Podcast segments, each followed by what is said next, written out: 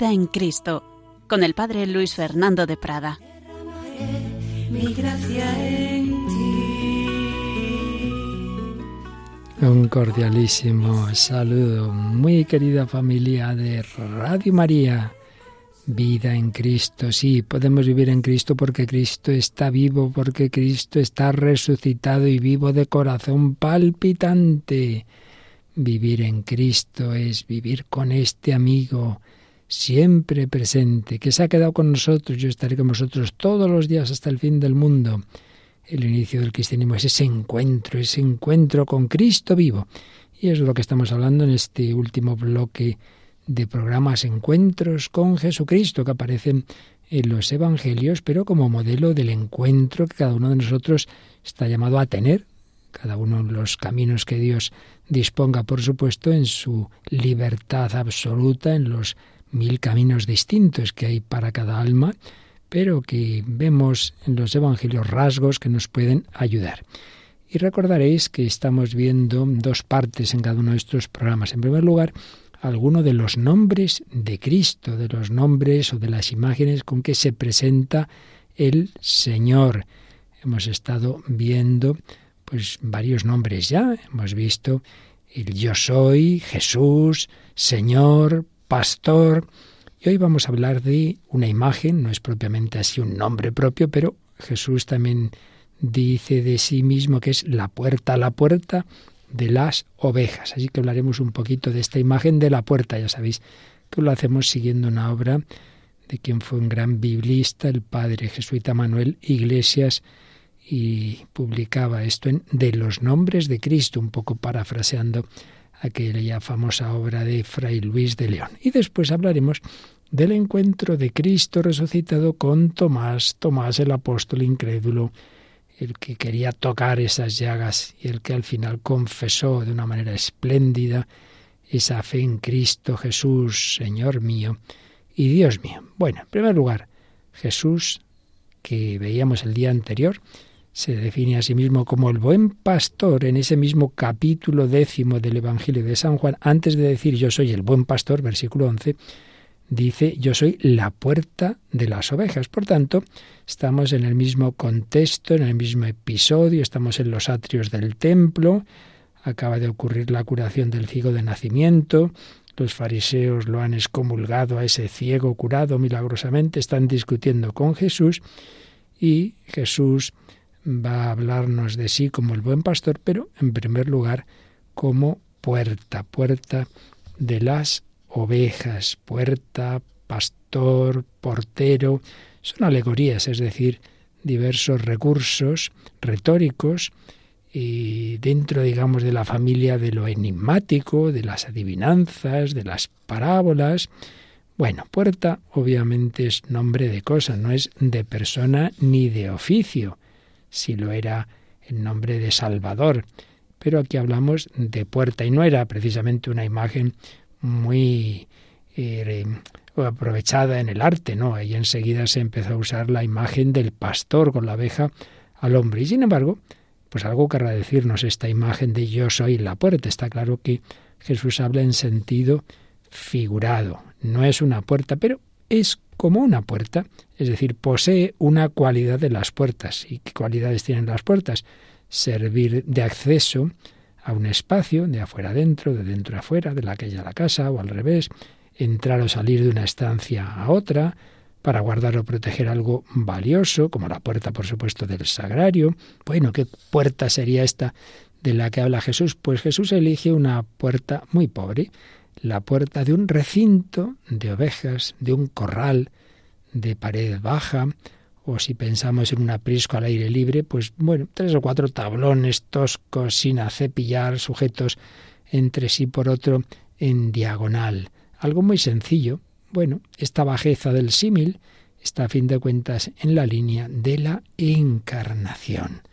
El Hijo de Dios bajó del cielo a la tierra por nuestra salvación, a recuperar a todas las ovejas perdidas, a todas las que se dejan, claro, para hacernos su pueblo y ovejas de su rebaño.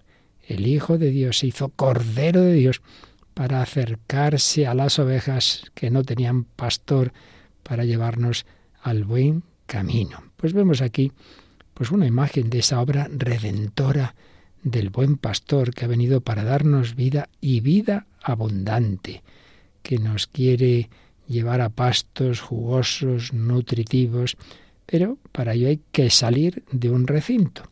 Y no olvidemos de que estamos, esta escena, decíamos, en los atrios del templo. Jesús conduce a sus ovejas fuera del recinto que hasta ese momento había sido el que el Señor había establecido, pero ahora ya termina el tiempo del templo, salir del recinto del judaísmo y a través de Jesús puerta pasar a formar parte de su rebaño. Y luego a esas ovejas que vienen del mundo judío se van a unir las que vienen del mundo pagano y se unirán todas en un rebaño único, bajo un único pastor. Habrá un solo rebaño con un solo pastor. El gran mártir San Ignacio de Antioquía, tan cercano al apóstol San Juan, dirá, Jesús es la puerta del Padre. Por ella entran Abraham, Isaac, Jacob, los profetas, los apóstoles, la iglesia. Jesús es la puerta del Padre, el que nos introduce en el Padre, el que nos introduce en la intimidad con Dios, en la Santísima Trinidad. ¡Qué maravilla! También dice que a través de, de Jesús, de esa puerta, las ovejas entran y salen.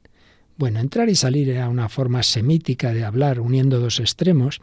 Se quería indicar la totalidad de una acción. ¿Qué quiere decir aquí entrar y salir? Pues que las ovejas se van a poder mover con toda libertad. El Señor no nos trae ahí a palos, venga, venga, todo el mundo, hacer esto y lo otro. No, el Señor nos atrae, el Señor nos llama con esa voz dulce y amable del que sabemos que nos quiere, que ha dado la vida por nosotros, pero no nos fuerza. El Señor nos da libertad, la libertad de los hijos de Dios. Bueno, ¿y de qué está hecha esta puerta? esta puerta de las ovejas, en realidad, relacionando pues los distintos textos que tenemos, podemos decir que de la santa humanidad de Jesús, de su carne inmolada por nosotros, esa carne que al decir de nuestros clásicos tiene muchas puertas. ¿Cuáles? Tantas cuantas heridas condecoran su cuerpo glorioso de una manera muy especial, señalaba el padre Manuel Iglesias, la puerta, gran puerta, es la herida del costado, la herida del corazón. Y nos traía esta famosa poesía de, de Lope de Vega, que tenemos también como un himno posible en la liturgia de las horas, si no recuerdo mal, en la fiesta del Sagrado Corazón. Una poesía que, bueno, hay distintas variantes, pero los textos básicos dicen así, Hoy para rondar la puerta de vuestro santo costado, Señor, un alma ha llegado de amores de un muerto muerta. Mas, porque la lanza os cuadre, un fiel peregrino dijo que, a no haber puerta en el Hijo, ¿cómo se llegará al Padre? Nadie tendrá disculpa diciendo que cerrado halló jamás el cielo si el cielo va buscando. Pues vos, con tantas puertas en pies, mano y costado, estáis de puro abierto, casi descuartizado. Ya me volvía sin decirle nada, y como vi la llaga del costado, paróse el alma en lágrimas bañada.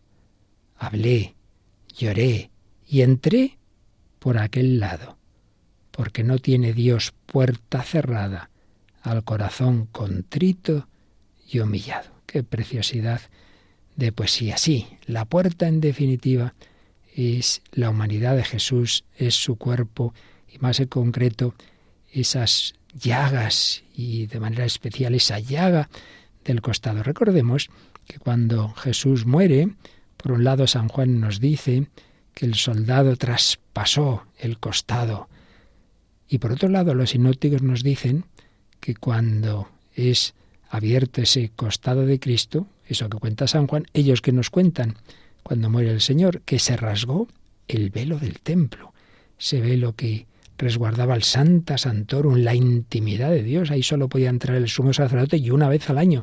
Bueno, pues podemos relacionar estas dos escenas, ese costado abierto y ese rasgarse el velo del templo, y ver ahí que la intimidad de Dios, el Dios que se nos ha revelado en Cristo, la intimidad, el corazón abierto, y si ve lo que se rasga, es como decir, ahora ya no está reservado al sumo sacerdote una vez al año, no.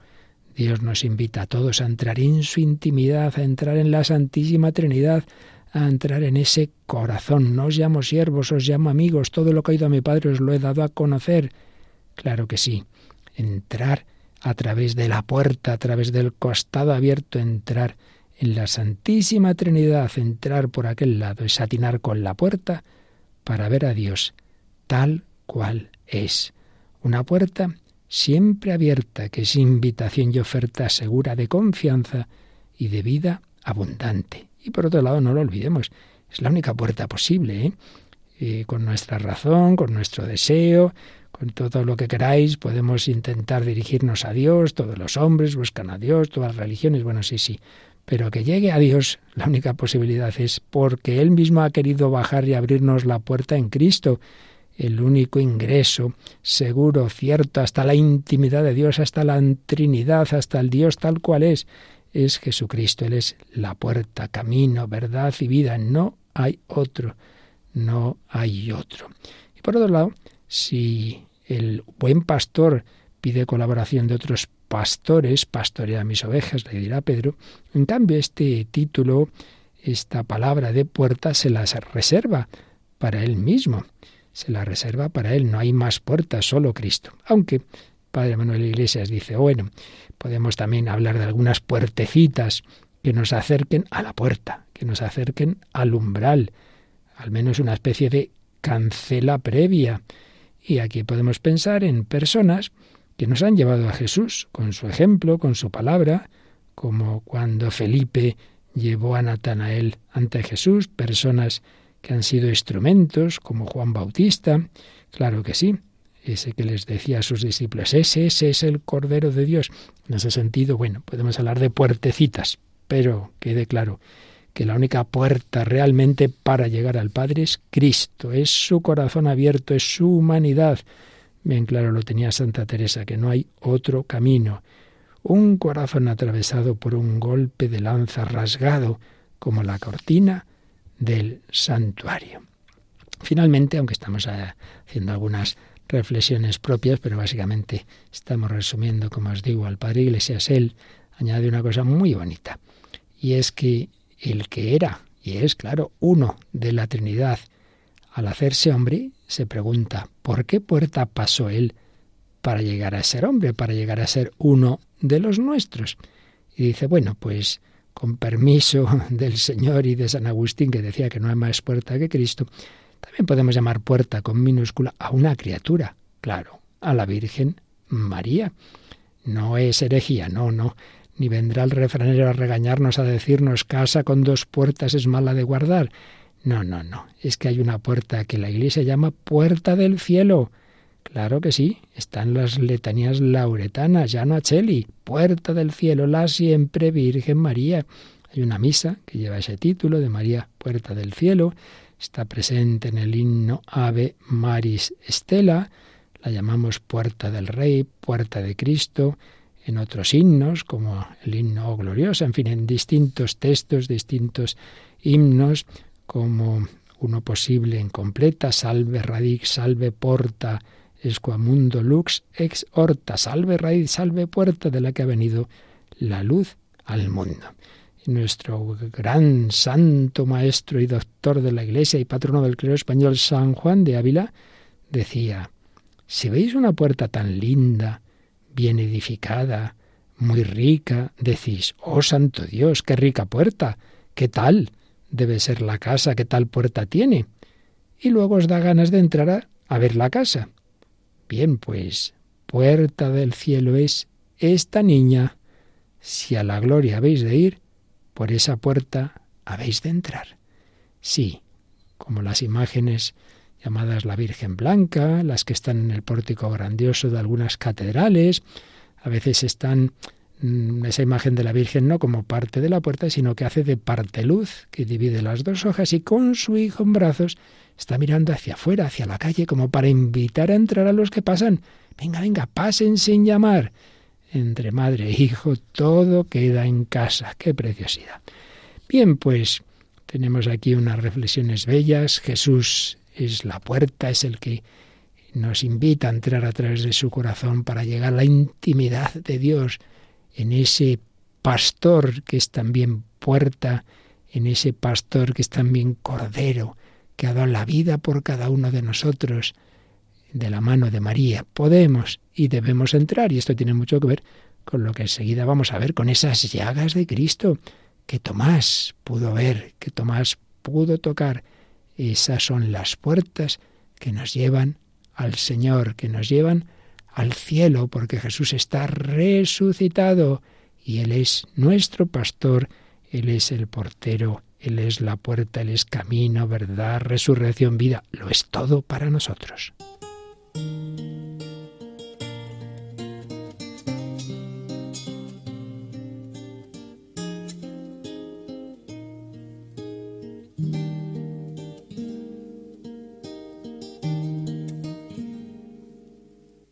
Señor es mi pastor, nada me falta. El Señor es mi pastor. El Señor es mi pastor, nada me falta. El Señor es mi pastor.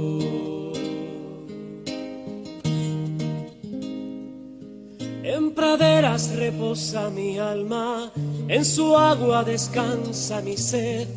Él me guía por senderos justos, por amor, por amor de su nombre. Aunque pase por valles oscuros, ningún mal, ningún mal temeré.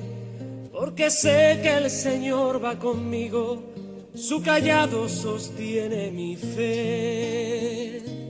Eh, el Señor es mi pastor, nada me falta.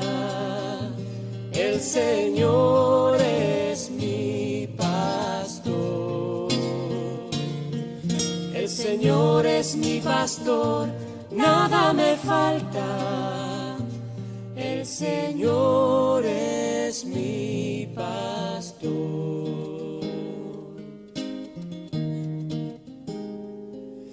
Preparas por mí una mesa frente a aquellos que buscan mi mal. Con aceite me ungiste, Señor, y mi copa rebosa de ti. Gloria a Dios Padre Omnipotente y a su Hijo Jesús el Señor y al Espíritu que habita en el mundo por los siglos eternos. Amén.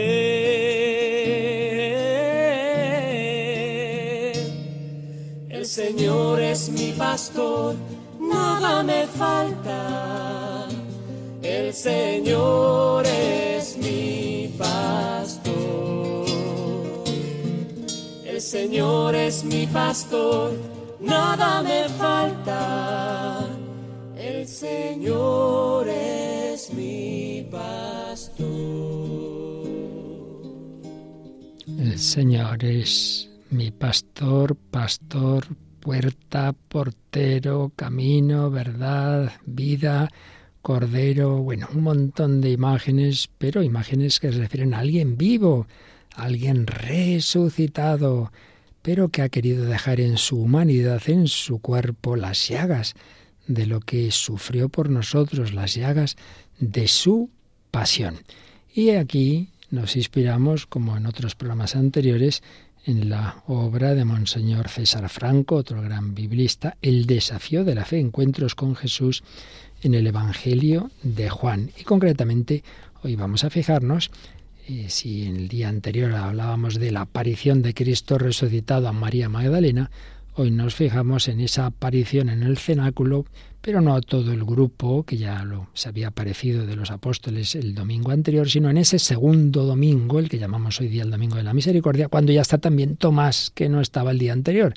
Santo Tomás, incrédulo y creyente, una figura muy importante en este cuarto evangelio. En San Juan, ya lo hemos dicho muchas veces, no hay nada casual. Bueno, realmente en, ningún texto bíblico, a fin de cuentas, se lo inspira el Espíritu Santo, pero humanamente incluso hablando, en San Juan todavía está todo más pensado porque todo lo que nos cuenta, que es histórico, que es muy real, a la vez tiene un significado simbólico y espiritual para nuestra vida y para la intención teológica que San Juan tiene de irnos mostrando el misterio de Cristo. ¿Quién es ese Jesucristo? Todo el Evangelio quiere responder de dónde viene, quién es y por qué se dividen ante él los hombres. Unos le rechazan hasta matarlo y otros dan la vida por él, otros creen en él.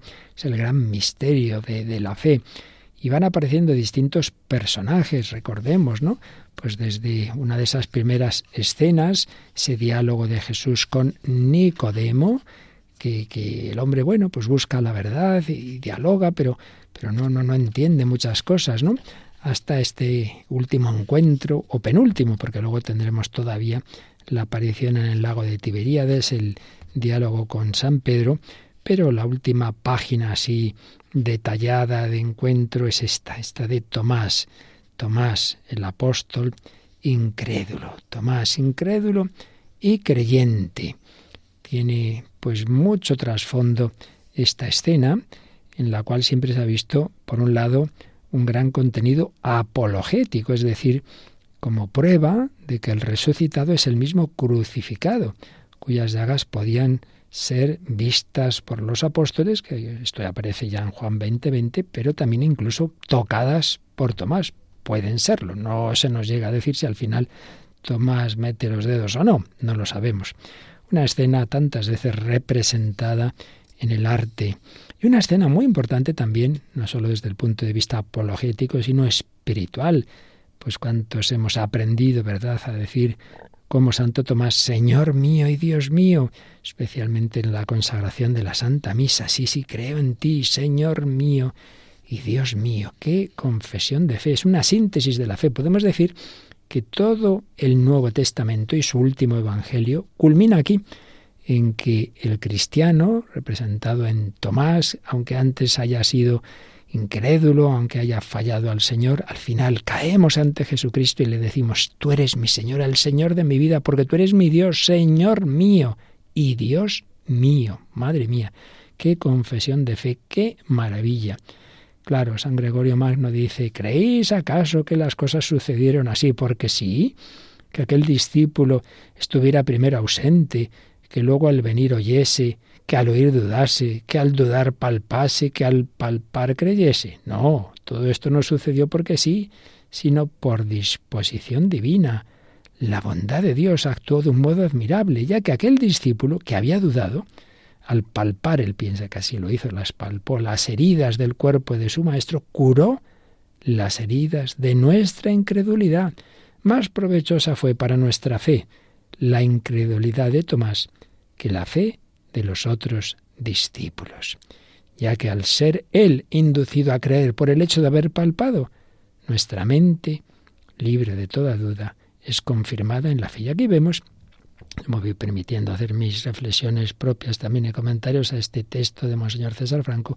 Aquí vemos lo grande que es la misericordia de Dios, que es que no se echa atrás ante, nada, ¿no? Mira que ya, ya está bien, ¿eh? ya está bien que, que se ha parecido el Señor a las mujeres, que se ha parecido a María Magdalena, que se ha parecido a San Pedro, que se ha parecido a los de Maús, que se ha parecido a los diez apóstoles juntos, solo faltaba Tomás, y que éste sigue sin creer, pero hombre, pero hombre, que ya son muchos, que no es una alucinación de no sé quién, que no es Magdalena, que es un poco peculiar, y no, hombre, diez hombrones que han visto a Jesús, que tú los conoces desde hace años, ¿por qué no crees? Pues el Señor podía decir, ahí te quedas, hombre, ya está bien, ya está bien. Pues no, le deja, eso sí, le deja radiar una semanita, le deja ahí madurar ese proceso interior, como a nosotros tantas veces nos deja en oscuridad, en túneles, y uno dice, Señor, Señor, ¿dónde estás? ¿Dónde estás? Como Magdalena, se han llevado a mi Señor, me lo han robado, ¿dónde está? No sé dónde lo han puesto. Bueno, bueno, el Señor antes o después actúa y tiene una especialísima misericordia, qué bonito que esta escena se lea precisamente en el Domingo de la Misericordia, en el segundo domingo de Pascua. Señor mío y Dios mío, el que más dudó, el que se puso más cabezón, al final recibe el mayor regalo. A nadie se le dice trae tu dedo, trae tu mano, a nadie se le dice eso. Qué maravilla. Y aquí trae don César Franco el recuerdo de esas primeras líneas de la primera carta de San Juan, que desde luego se entienden muy bien viendo, la, viendo esta escena también de Santo Tomás que podía tocar a Cristo. Como empieza San Juan su, su carta, dice, lo que existía desde el principio, lo que hemos oído, lo que hemos visto con nuestros propios ojos, lo que contemplamos y palparon nuestras manos acerca del verbo de la vida. Pues la vida se hizo visible y nosotros hemos visto y damos testimonio y os anunciamos la vida eterna que estaba junto al Padre y se nos manifestó. Esto es el cristianismo. El cristianismo no es creo en Dios, un Dios que está muy ahí, muy arriba, muy lejos. No, no, no, no. Dios se ha hecho carne, el verbo se ha hecho carne y lo hemos podido contemplar y palpar. No sabemos si Santo Tomás llegó a meter esos dedos, esas manos en las llagas de esto, pero sí sabemos que San Juan, que escribe esto, tenía reclinada la cabeza en el pecho de Cristo en la última cena, que pudieron todos muchas veces tocar a Jesús, como aquella mujer enferma, aquella hemorroísa. Sí, sí, lo que contemplamos y palparon nuestras manos.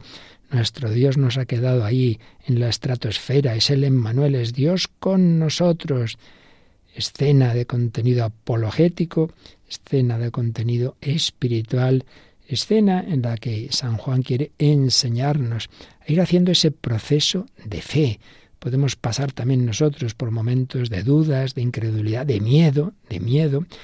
Bueno, señala don César Franco, esto es interesante, que en realidad no hay tanta diferencia entre esta incredulidad de Tomás y los demás, porque aunque a los otros pues les había llegado ya la noticia de la resurrección de Jesús, que lo había visto Magdalena, incluso lo habían visto ya luego al, caer la tarde del domingo en el cenáculo, bueno, pero ahí siguen encerrados, con miedo, ¿no? Por miedo a los, a los judíos, o sea que tampoco es que tuvieran una fe muy viva todavía, ¿eh?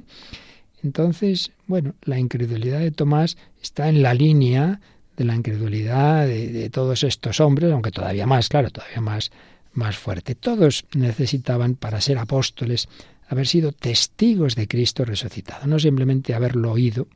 Entonces nos lo ha dicho Magdalena, nos lo ha dicho Pedro, no, no, no, le hemos visto, hemos visto al Señor, pero él no lo había visto. Entonces, para llegar a ser apóstol, Jesús quería que también a él lo viera. Tendría que haberse fiado, es verdad, pero el Señor en su misericordia, pensando también en nosotros, quiere darle ese, ese regalo de que también él vea a Jesús resucitado. Entonces, señalan los especialistas en el Evangelio de San Juan, que podemos ver cómo todo ese Evangelio tiene una especie de progresión desde lo que nos dice en el prólogo, ahí ya es como anticipar, ¿no? el final de la historia. Dicho al principio, ¿qué se nos dice ahí? Pues se nos habla de quién, de quién es esta historia que voy a escribir yo aquí, del Logos. ¿Y quién es el Logos? Al principio era el Logos, el Logos estaba en Dios, el Logos era Dios, el Verbo era Dios. Bien, eso que se nos dice ahí solemnemente en el prólogo de San Juan, capítulo 1, del versículo 1 al 18, ahora, al acabar casi, casi ya en el final del Evangelio, lo proclama uno de esos apóstoles que Jesús va a escoger. El verbo era Dios. Bueno, pues Tomás dice, Señor mío y Dios mío. Ya habían llamado la Magdalena, otros apóstoles a Jesús, el Señor, se ha parecido el Señor, pero Tomás más, Señor mío y Dios mío, y Dios mío.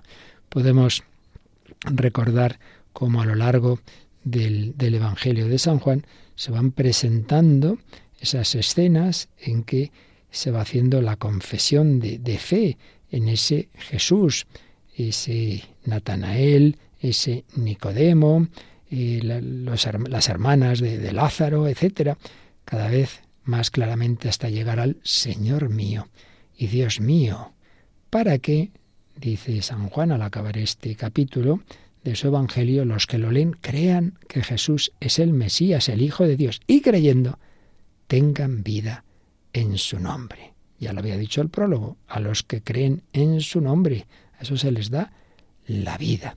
El Dios que confiesa Tomás es el verbo en el que estaba la vida. Juan 1.4. Juan 1.4, el verbo, el verbo eterno que se ha manifestado en la carne. Bien, el logos, encuentro entre el logos y Tomás. ¿Y quién es Tomás? Bueno, pues es uno de los doce apóstoles que aparece en algunas escenas anteriores a esta. ¿Cuál?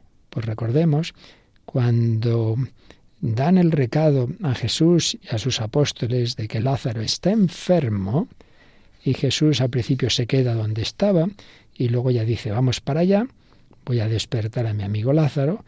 Entonces dicen los apóstoles, uy Señor, pero ¿cómo vas allí? Que los, que los judíos te quieren matar. Entonces Jesús dice, no, no, pues yo voy a ir. Eh, quien dice esas palabras misteriosas sobre la luz del mundo, que es Él, quien camina a la luz del día no tropieza, quien tropieza camina de noche. Bueno, el caso es que el Señor va a ir para allá, va a ir para allá. Y entonces Tomás interviene y dice, pues vayamos también nosotros y muramos con Él. Hombre, no deja de ser muy bonito. Aunque le faltara todavía mucha fe, aunque fuera pues bastante cenizo, ¿verdad? Bueno, aquí lo van a matar a él, también nos matarán a nosotros. Bueno, el caso es que podían decir, mira, si él se va a que lo maten, pues allá él, nosotros yo me voy. No, vayamos también nosotros y muramos con él. La verdad es que es una preciosidad de expresión. Vayamos con Cristo, muramos con Él. Ese es el discípulo, el que está dispuesto a estar con Jesús en lo bueno y en lo malo, en las bodas de Caná, nos cuenta también este Evangelio de San Juan, y también dispuesto a morir con Cristo. Vayamos con Él, muramos con Él. La inclinación a permanecer fiel hasta el fin con Jesús. Pues realmente en eso tendríamos que felicitar a Tomás, claro que sí. Eso no quiere decir que Tomás tenga ya una comprensión muy firme de, la muerte y mucho menos de la resurrección de Cristo. No, no le pasa como a San Pedro y como a los demás, está todavía muy lejos de entender el significado redentor de su muerte. Pero está claro que quiere a Jesús, que no lo va a dejar solo, al menos eso es lo que en este momento manifiesta. Luego pues le entrará el miedo como a todos y saldrá corriendo. Pero ese amor a Jesús aquí sale. Vayamos y muramos con él. Ahí aparece en ese momento en el capítulo 11 de San Juan. Y luego, en esa sobremesa de Jesús con sus apóstoles en la última cena, vuelve a aparecer una intervención suya. Cuando en el capítulo 14 Jesús dice, no se turbe vuestro corazón, creed en Dios, creed también en mí. En la casa de mi Padre hay muchas moradas. Si no os lo habría dicho, porque me voy a prepararos un lugar. Cuando vaya y os prepare un lugar, volveré y os llevaré conmigo, para que donde estoy yo, estéis también vosotros. Por cierto, daos cuenta de si Tomás había dicho, vayamos con él, muramos con él, ahora Jesús dice, volveré, os llevaré conmigo, para que donde estoy yo estéis también vosotros. Y a donde yo voy, ya sabéis el camino. Y entonces interviene aquí Tomás, Señor, no sabemos a dónde vas, ¿cómo podemos saber el camino? Los pobres apóstoles no se enteraban de mucho. Jesús le responde, yo soy el camino y la verdad y la vida. Nadie va al Padre sino por mí. Qué preciosidad, qué maravilla de texto, gracias a, esas preguntas de Tomás, a ese eh, estar un poco desconcertado. Jesús presenta la vida en el más allá como una casa con muchas moradas. De esto nos podría hablar mucho Santa Teresa. Y Jesús y sus discípulos estarán juntos. Esperamos estar también nosotros con Él. Si los discípulos vieron la gloria de Jesús en la resurrección de Lázaro, si crecieron en la fe, hombre, pues que tengan fe en que llegarán a estar con Jesús. ¿Cómo puede decir Tomás a estas alturas que no sabe a dónde va ni sabe el camino? También interviene Felipe y también, ay, muéstranos al Padre y nos basta. También merece un cierto reproche de Jesús. Felipe, Felipe, tanto tiempo conmigo y aún no me conoces. Quien me ha visto, a mí ha visto al Padre. Bueno, todo esto nos consuela de que si los apóstoles tras unos tres años de estar con Jesús andaban así los pobres, pues que nosotros seamos tan, muchas veces tan, tan cortitos y, y, con tan poca fe y tan miedosos que no nos desanime, que el Señor para todos tiene una palabra, un regalo, una misericordia. No entienden, no entienden. No entienden las palabras de Jesús. ¿Qué significa esto? Dentro de poco ya no me veréis, dentro de otro poco me volveréis a ver. No entendemos lo que dicen. Se nos cuenta más adelante en el capítulo 16 de San Juan. Bueno, pues a estos discípulos con todas esas dudas es a los que Jesús se va a manifestar y el, y el colmo de esas dudas y de esas incomprensiones pues es precisamente Tomás, cuando después de la resurrección que le han contado sus compañeros sigue sin creerlo. Pero vamos a quedarnos un momento dando gracias a Jesús resucitado, a pedirle que aumente nuestra fe. Señor, muchas veces también nosotros fallamos, también dudamos de ti. Ayúdanos, aumenta nuestra fe. Somos, somos realmente muy brutitos, muy brutitos, muy cabezones. Pero, Señor, ya sabes, nuestra carne es débil. Aumentanos la fe, danos esperanza, danos ese amor grande a ti que antes nos has amado. Has muerto, has resucitado por mí y por cada uno de nosotros.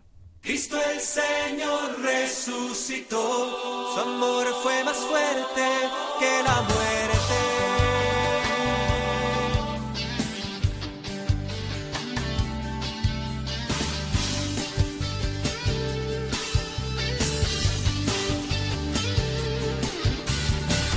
La iglesia canta de alegría pobres saltan de contento. Encuentran paz los perseguidos, consuelo y perdón los pecadores.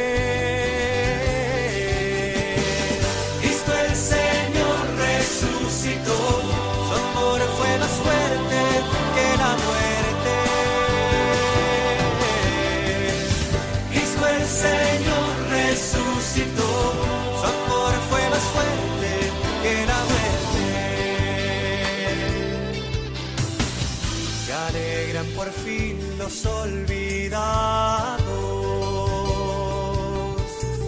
se ponen de pie los humillados.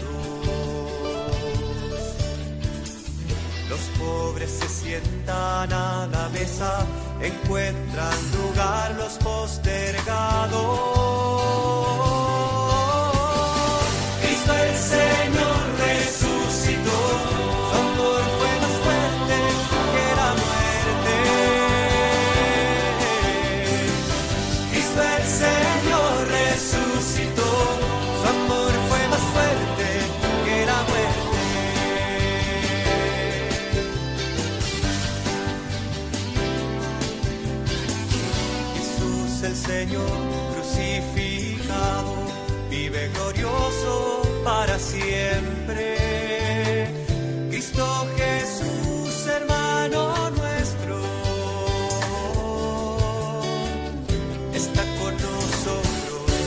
Siempre.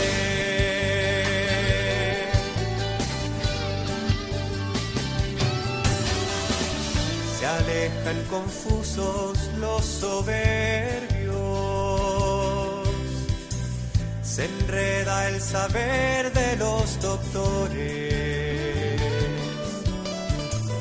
Entienden los pobres la palabra.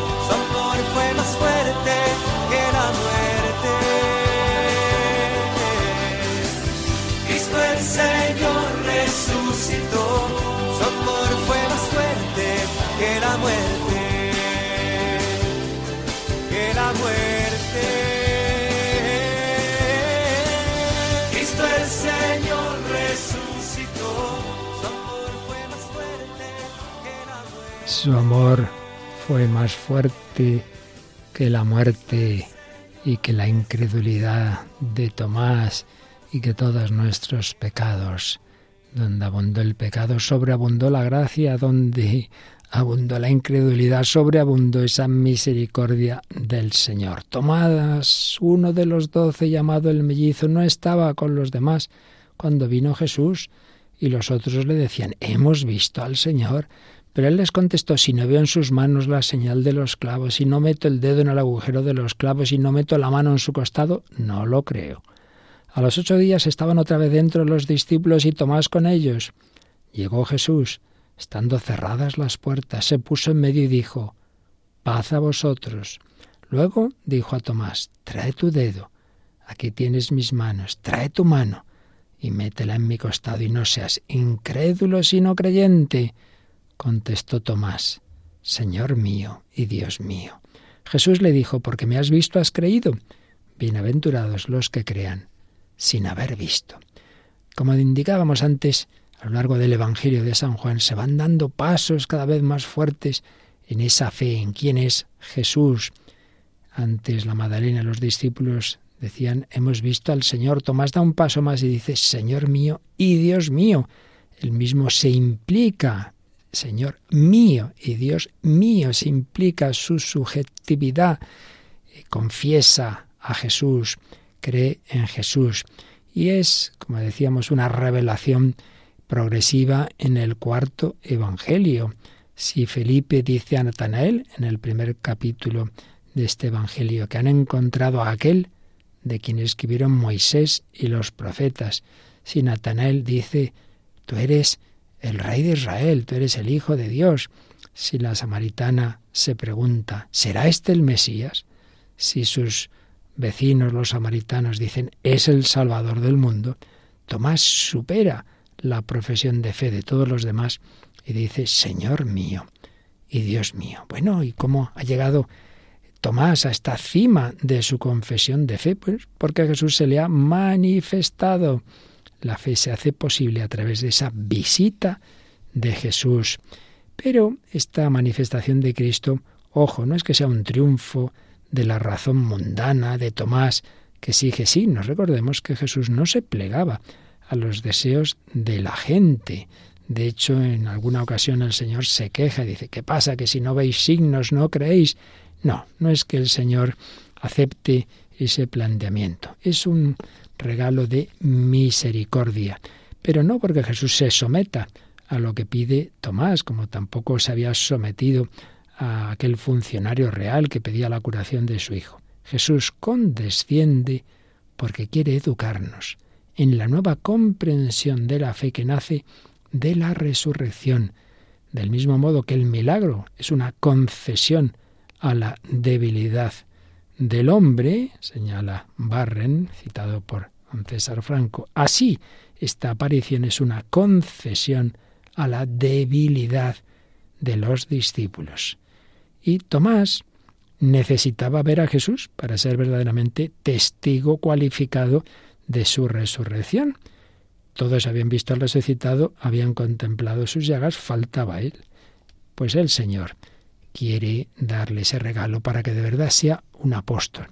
Y señala también don César Franco que la traducción más exacta de esa parte final de la primera frase que luego viene la bienaventuranza es deja de ser incrédulo y comienza a creer. Comienza a creer, no sigas por el camino de la incredulidad. Llega a ser creyente. La fe pascual nace en Tomás, pasa de la incredulidad a la confesión solemne del resucitado como Señor y como Dios.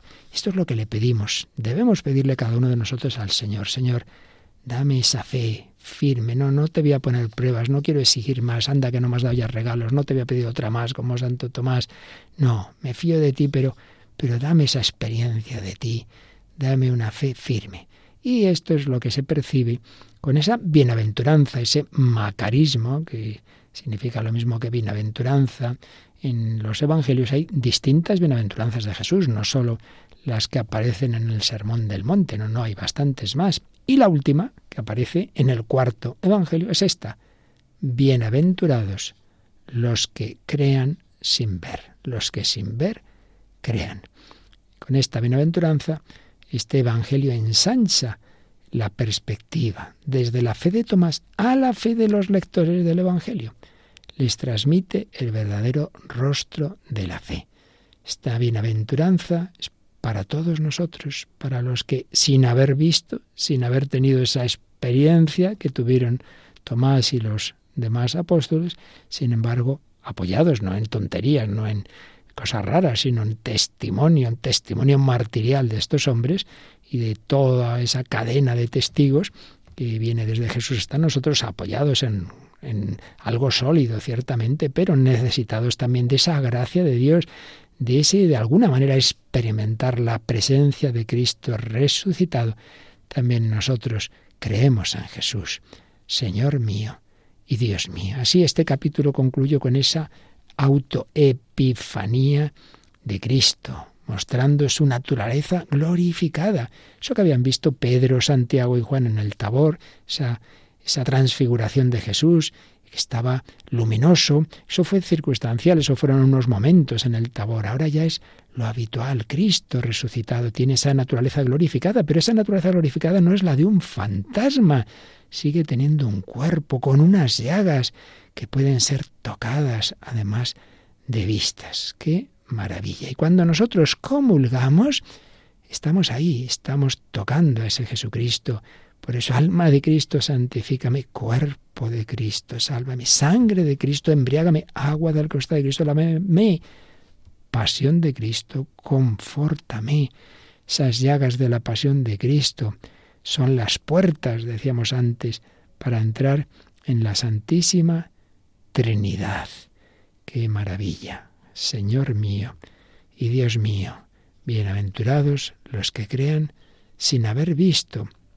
También nosotros podemos ver y tocar a Jesús, no de una manera sensible, pero ciertamente en los sacramentos y muy particularmente en la Eucaristía. Y por otro lado, pues tenemos ese testimonio razonable, más que razonable, de esos hombres que dieron la vida no por un cuento chino, sino por aquel que había sido crucificado, pero que luego, si no hubiera resucitado, hubieran sido absolutamente incapaces de ir anunciando esa resurrección, porque era verdad, porque se les había presentado.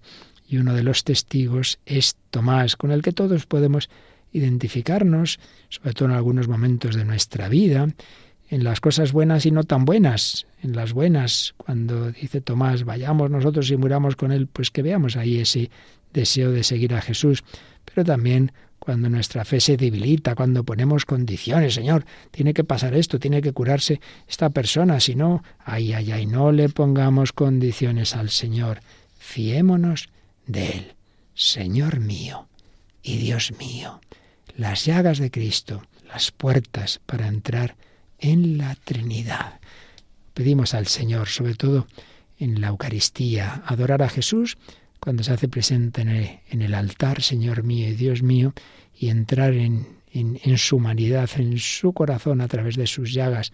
Desde luego es muy bueno que recemos y meditemos mucho esta preciosa oración que muchos atribuyen a Ignacio Loyola porque él la recomendaba. No, no, no era suya, era anterior a él, bastante anterior, pero ciertamente tenía mucha devoción a ella y la pone en los ejercicios espirituales. Alma de Cristo, santifícame. Pero también no es un alma, no es un espíritu puro, hay un cuerpo, un cuerpo con unas llagas. Pues se lo pedimos al Señor que nos ayude a vivir así, en ese tocar, tocar el amor infinito de su corazón a través de sus llagas, tocar el amor del corazón de Cristo.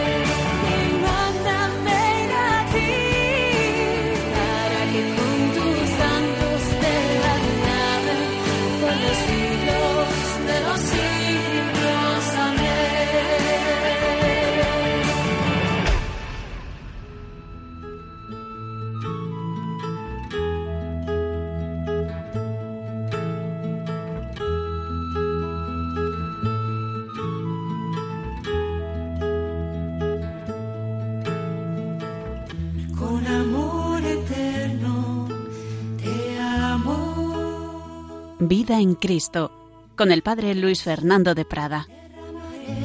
Mi gracia en ti. Con misericordia serás reconstruida y siempre con ternura te amaré. Así dice.